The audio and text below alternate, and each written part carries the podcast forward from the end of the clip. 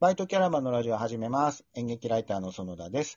えーこのラジオはゲストを招いて、えー演劇の話をする番組です。で本日のゲストは、えープロジェクト大山という、えーユニットの主催で、えー振付家、ダンサーの古家優里さんです。よろしくお願いします。よろしくお願いします。プロジェクト大山が今年15周年なんですね。そうなんです。ねなんか、僕結構昔に見た記憶もあって、まあ、あの、最近も見てるんですけど、やっぱ、あ、もう15周年なんだって結構あっという間ですね。びっくりしますね。ねなのであ、その今年はその15周年の記念公演、グッバイキャラバンというのがもうすぐ上演ということで、そのお話なんかを聞きながらちょっといろいろお話できればなと思っております。よろしくお願いします。よます。ろしくお願いします。で、あの、いきなりちょっと雑談というか、最近、あの、知った古江さんの話で僕がい印象的なことが一つあって、はい。あの、田上パルという演劇、まあ劇団の田上豊さんっていう、まあ、えー作演出家がいらっしゃるんですけど、田上さんと同級生なんですね。そうなんです。小学校の、確か3、三年生うん。の頃に、転校して来られたんですよ、田上くんが。はい。で、同じクラスで、あの、転校生の田上くんですっていう時間があって、うんはそれい。から、3、私はちょっと記憶が曖昧だったんですけど、田上くんはよく覚えてて、3、4、5、3年間同じクラスだったんですよ。えなかなかですよね。ー、なかなかですよね。うん。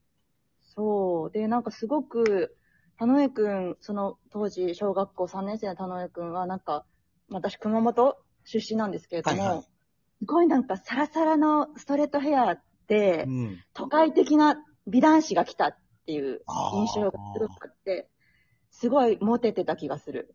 私もちょっと好きだったし、っていう。そうなんですよね。はい。なんかあの、階段の記事を読んで、はい。結構なんか、ちょっと、あの、子供なりに意識をしていたみたいな記事があって、おおすごいなと思って。なんかそういうのってあんまりこう、なんていうんですかね。えっと、プライベートではもちろんあるでしょうけど、お二人ともその、えっと、舞台芸術の世界に進んでいるっていうのは珍しいケースだなと思って。そう、だから私の中で小学校の頃の淡い恋心の人っていううん。印象だったのに、なんか全然別にその後何も知らない、別々の高校に、中学も高校も違ったので、はい。一切知らないまま大人になって、うん大学生の時に、なんかたまたま名前を目にして、あ、あの田上くんと同じ名前だって思ってたら演劇をされてる人なんだっていうので、でなんか写真見たら、えこれ田上くんじゃないみたいな。びっくりして、あ、舞台、えー全然そんななんか記憶ないのに舞台やってるんだっていうので驚きましたね。はい。すごい運命的なね。で、またそのね一緒に公演というか、あの、作品を作ったりっていう機会もあったので、なんかすごいご縁だなと思って、すごく印象的に覚えています。そうなんですよ。去年ね、あの、ちょっと芝居を、私たち、私たちに向けてっていうか、私たちの役で、うん。私たちが演じるみたいなこ あのシーンを書いてもらって、うん初めてお芝居に調整したんですけど、うんそれはもう田上くんにつけて、芝居をつけてもらいました。うん2回、実質2日間ぐらいしかでも 芝居の稽古してないんですけどね。できるもんですね。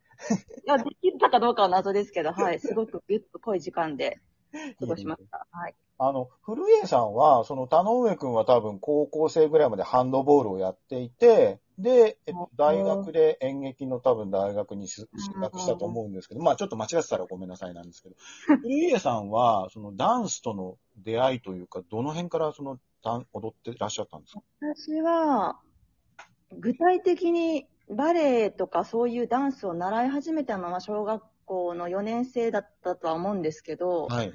その前から、あの、外遊びがすごく好きで、はい。木登りとか、なんか好きで、魔女になりたくて、魔女あの。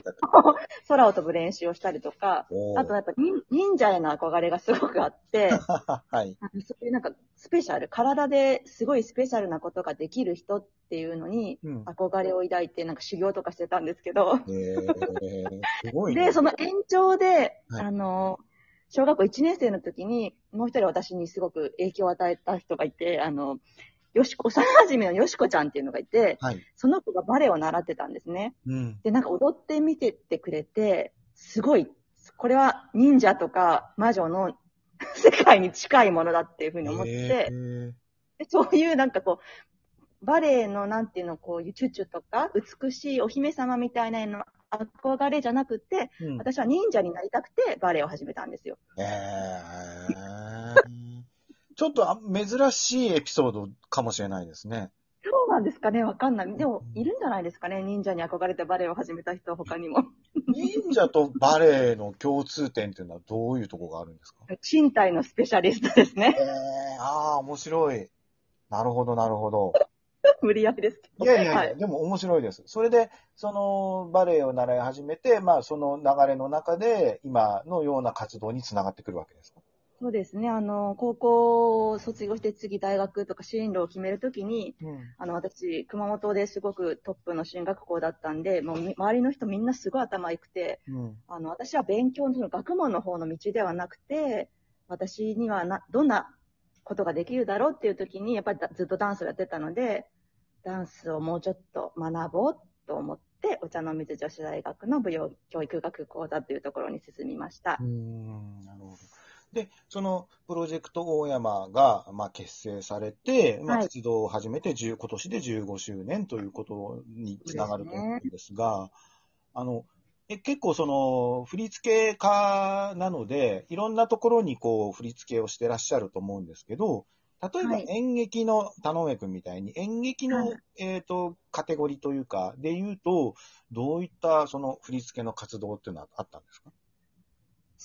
まず、その、まあ、プロジェクト大山として、トヨタコレオグラフィーアワードっていう、まあ、コンテンポラリーの中では、けもう今はないですけど、トリュモン的なコンクールので大賞を取った後に、はい。長津圭史さんからお声掛けをいただいて、うん。あの、ガラスの動物園、はいはないんだっけ、テネシー・ウィウィリアムズでしたっけね、うん。はい、の、それに、あの、振り付け、私が振り付けで、プロジェクト大山のダンサーが出演するっていう、きあの、機会があったのが初めですかね、その演劇の。うん。おそらくそうだと思って、いきなりドガーンと大きいのに 関わってもらったようにうん思います。はい。うんその後は、はい。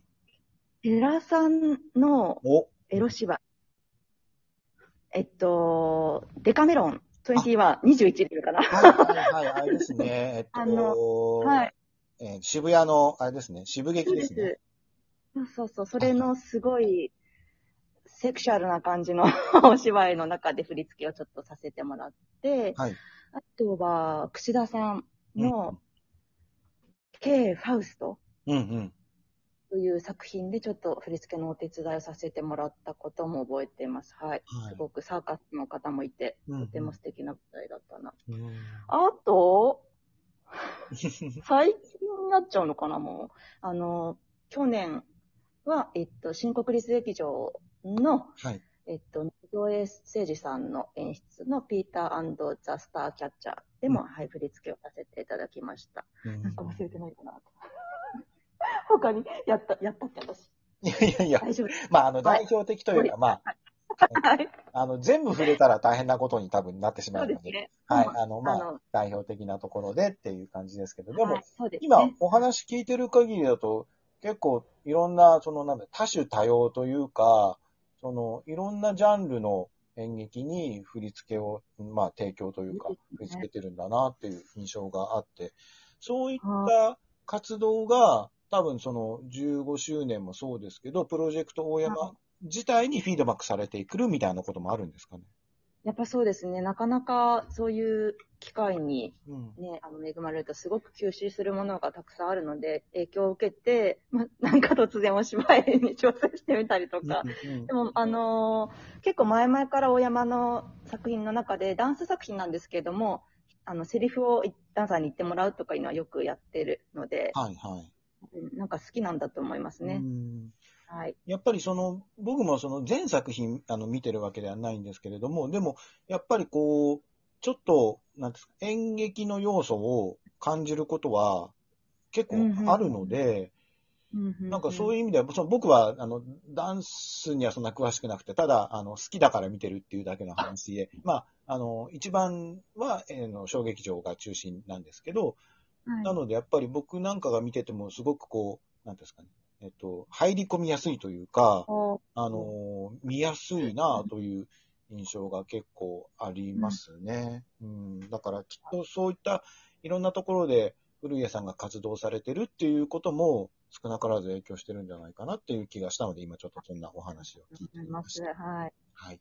で、やっぱり、あの、15周年のグッバイキャラバンのことをすごく聞きたいので、ちょっとはいこの、えーこのままお話を続けて取っていこうと思うんですけれども、はい。これシアタートラムなんですね。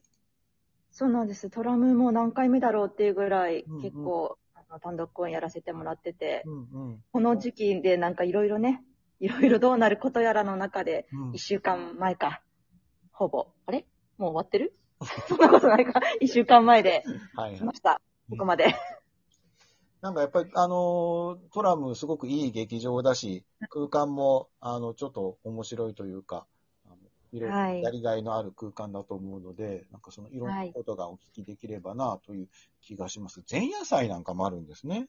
そうなんですね。うんちょっと若手に、そういう成長する機会を少しでもうん場を作れたらなという企画でございます。うんうんなので、あの、ちょっとその15周年、えープロジェクト大山の15周年を祝いつつ、なんかその他の人たちもいろいろ参加しやすいような構造になってるのかなという気がしました。はいということで、えっ、と、あと20秒ぐらいなんで、ちょっとまた続、えー続き、次のえー回に移っていこうと思います。引き続きよろしくお願いします。はーい。